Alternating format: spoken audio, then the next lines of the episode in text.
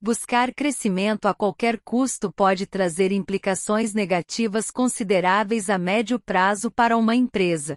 O foco exclusivo em metas quantitativas sem considerar a sustentabilidade pode resultar em problemas como uma deterioração da qualidade dos produtos ou serviços oferecidos. A pressa em expandir pode levar a práticas comerciais antiéticas, comprometendo a confiança dos clientes e a reputação da empresa.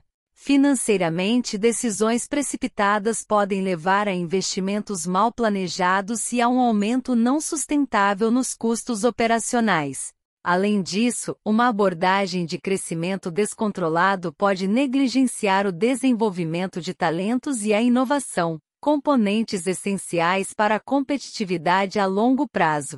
Em contraste, uma estratégia mais eficaz de crescimento envolve metas realistas e investimentos ponderados. Priorizar a satisfação do cliente, a qualidade dos produtos e serviços, além de adotar práticas éticas, estabelece uma base sólida para um crescimento sustentável. O foco na inovação e no desenvolvimento de talentos garante que a expansão ocorra de maneira equilibrada, promovendo não apenas o crescimento quantitativo, mas também o aprimoramento qualitativo da empresa.